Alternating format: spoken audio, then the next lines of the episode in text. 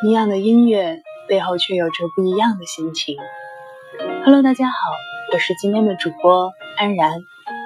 安则静，然则动，一样的声音，不一样的故事。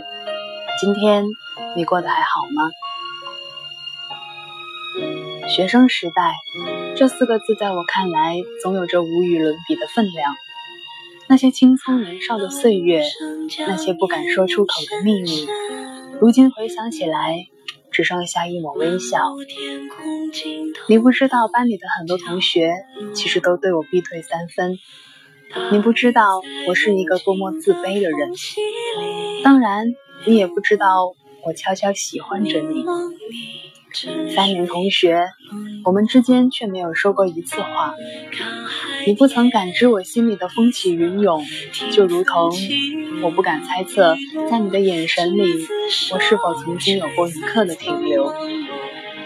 你坐在我抬头左转十五度的位置，而你在第三排，我在第七排。虽然距离有点远，但是我能够看见你。你与我擦肩而过的那一阵风，是留给我们俩唯一的记忆。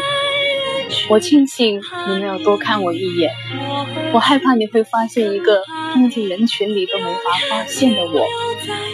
可是，我有多么希望你能够看到，在你的身边，其实有着这样一个默默注视着你的人。我曾经在想。如果我勇敢一点，上前和你多说两句话，我们会不会因此就有着不一样的故事？但想了想，还是摇了摇头，这怎么可能呢？每次从你身旁经过，你总是低着头写着作业，从未见你放下手中的笔。我甚至有些羡慕你手里的笔，你身上的光芒像是与生俱来。每每想要靠近，却又让人远离。为了能够有一天站在你的身边，我一直在悄悄的努力，而这种努力一下就是三年。你是世间的公主，而我只是云林子民。我们从来都不可能是一路人，哪怕我曾经记得你坐过的书桌，你拿笔的姿势。还有走过我时的那一阵风，我不能否认，时间已经过了这么久，我还是很想念你。但我猜你一定不知道，在那一段你以为只有试卷和分数的岁月，还有这样的一个我，默默的关注了你那么久。你一定不知道，你书桌里那些多出来的笔芯，其实都是我放进去的。你一定不知道，是我把你满是卷子的桌面一次又一次的整理，然后偷偷看着你回到座位时的一脸吃惊。曾经对自己许诺，到了毕业的时候，一定要让你知道我为你做的这些事情。但当毕业真的来了，当初的心情却早已经不在了。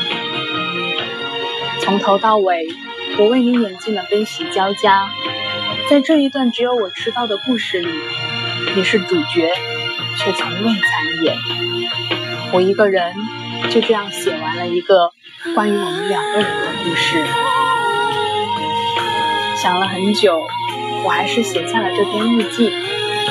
如果你听到了这个故事，你会知道这是一个关于你的秘密吗？